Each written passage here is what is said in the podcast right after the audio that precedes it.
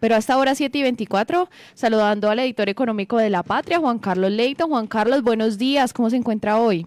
Juanita, compañeros en estudio, querida audiencia, buenos días. Bueno, Juan Carlos, ayer en horas del mediodía les estábamos comentando a los oyentes acerca de lo ocurrido en la industria licorera de Caldas, la salida de su gerente Andrés Elías Borrero. Ayer, hasta ayer al mediodía, no teníamos todavía las declaraciones del gerente saliente, Andrés Elías Borrero, pero pues ya las tenemos y él habla acerca de tintes políticos en esta decisión. Es así, Juanita, pues con cierto malestar eh, ratifica, reitera el concepto que tiene el sindicato de bebidas alcohólicas e intravecólicas, donde plantean que no es lógico porque, eh, digamos, el llamado y la reflexión y las dudas que se generan es que a dos meses de terminar esta administración es muy poco diplomático y no tiene ninguna representación, no tiene ninguna imagen el hecho de que tomen decisiones de empezar a sacar personas, porque además del gerente Juanita nos dimos cuenta de que ya le, pidieron la renuncia ayer a unas 10 personas hecho confirmado y al parecer continuarían hoy con la misma decisión. Eh, una entidad que ha gozado, digamos, de buena salud, que ha tenido unos rendimientos tan altos, que ha sido tan positiva, que ha tenido un buen manejo, puede que, claro, tenga influencia política porque es una empresa industrial comercial del Estado y es lo que también ha dicho el gobernador electo, pero su compromiso eh, que fue que apenas eh, llegara de una vez empezara a posesionarse y que se iba a reunir previamente con los sindicatos y con todos los trabajadores para analizar la situación de la empresa. Y con ese fin ya tomaría decisiones de cambiar al gerente incluso con su frase como lo publicamos hoy en la página 5 de la sección económica, la sección balance, lo que está bueno, lo que es bueno se deja. Y igual nos lo decía en una entrevista que publicamos posteriormente porque pues hemos hablado como continuamente, seguidamente en estos días con él, en una página del, del primero del, del, miércoles primero de noviembre, donde decía que iba a escuchar las partes y iba a sentarse a analizarlo. Ayer le preguntamos y nos dice que efectivamente él no tiene nada que ver con esto, que no ha sido de, eh, que no es su carácter y que él, la promesa se mantuvo, de hecho, en una reunión informal que tuvo el miércoles. Entonces, eh, pues esas son las dudas, Juanita, porque ¿para qué? Se cambia personal. Eh, muchos se preguntan si es que lo que quiere generar es contratos este gobernador eh, a mediano plazo, de una vez dejarlos fijos para dejar amarradas, digamos, algunas eh, fichas, decían algunos de los sindicatos, para el próximo año y al firmar un contrato, pues no poderlos cambiar ni, ni darle manejo a este nuevo gobierno. Esto es lo que plantea el gerente porque además eh, pues plan, eh, destaca eh, los resultados que ha tenido la empresa, que los hemos estado contando continuamente y que este año pues se hablaba de unas utilidades que podrían bordear los 54 mil a 60 mil millones de pesos. Esto nos dijo el día de ayer en la tarde. Con mucha decepción, más que personalmente hacia mí, es hacia la compañía porque esto manda un mensaje de confusión a los diferentes grupos de interés, a los bancos, a las aseguradoras, a, la calificadora de riesgos, a los proveedores, a los distribuidores, a los gremios. Una compañía que ha venido trabajando con mucho juicio durante muchos años para lograr lo que es hoy en cuanto a reputación y a resultados. Creo que acá se pone en juego muchas cosas más en la temporada más importante del año en ventas, ¿cierto? Genera mucha incertidumbre y pienso que no era el momento hacerlo, faltando, como usted lo dice, dos meses para terminar un periodo que sí lo digo con mucha contundencia. Hoy me siento orgulloso, me siento, me voy con la cara, con la frente en alto de haber aportado al crecimiento de la compañía con juicio, con rigor, con transparencia, con valores y principios para lograr lo que se ha logrado hoy.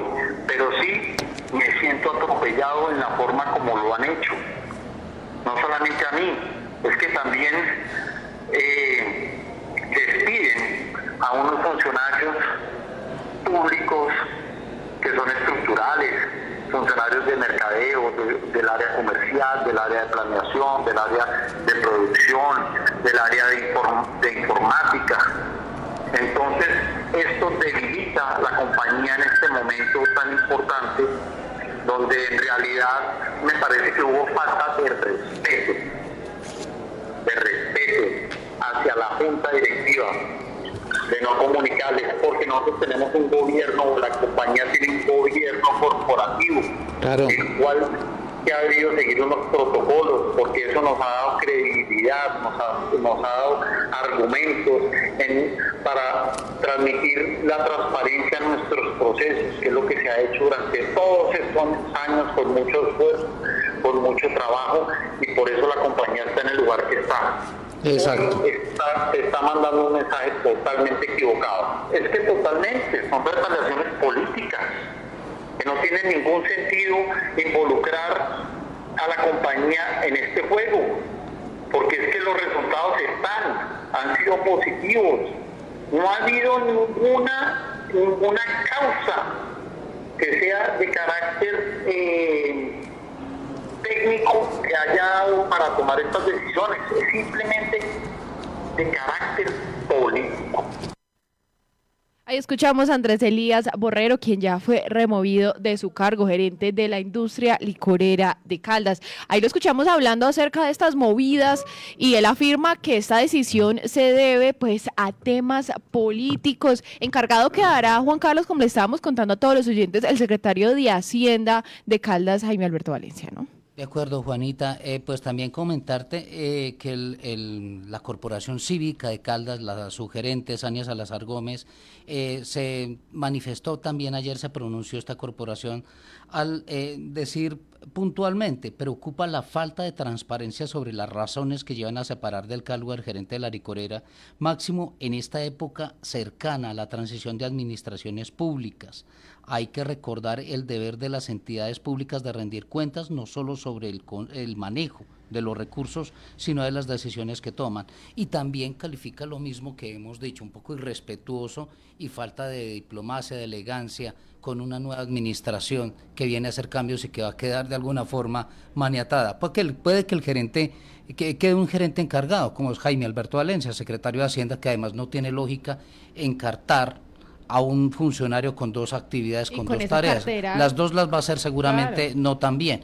Entonces, por un lado eso, pero lo otro que preocupa es los cambios que se están haciendo, eh, como decimos, de unas 10 personas que ya han movido de su cargo.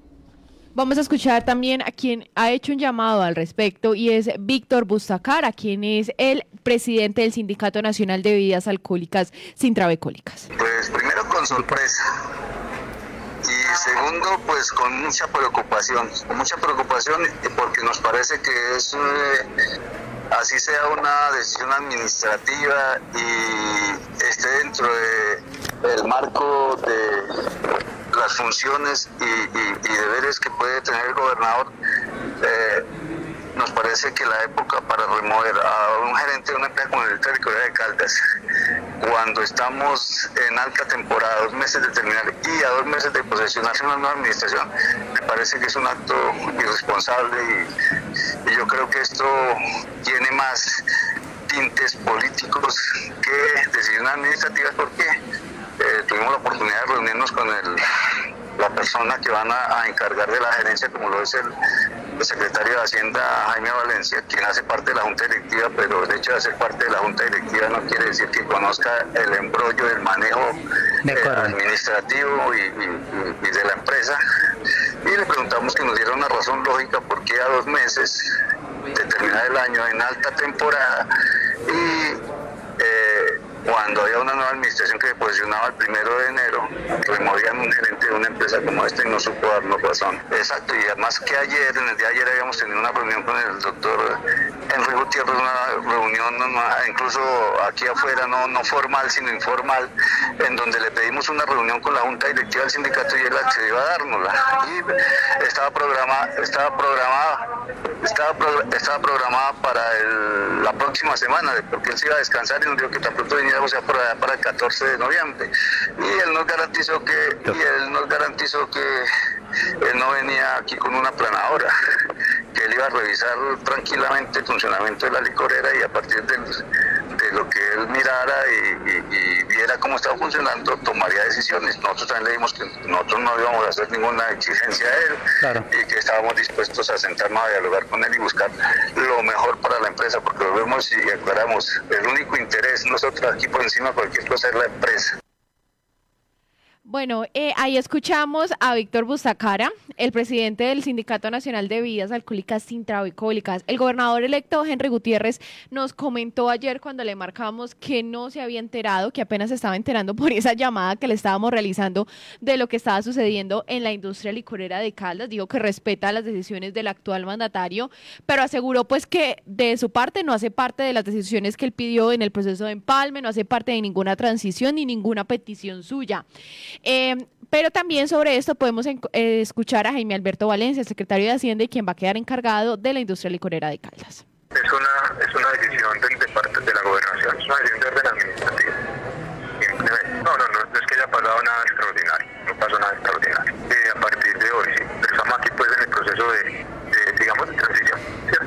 Implica unas, unas fases, estamos en Pues de todas maneras, como va a haber un proceso de transición para el gobierno entrante, ya estamos en eso desde, desde el departamento, ya estamos en todo el proceso de transición y empalme con el nuevo gobierno.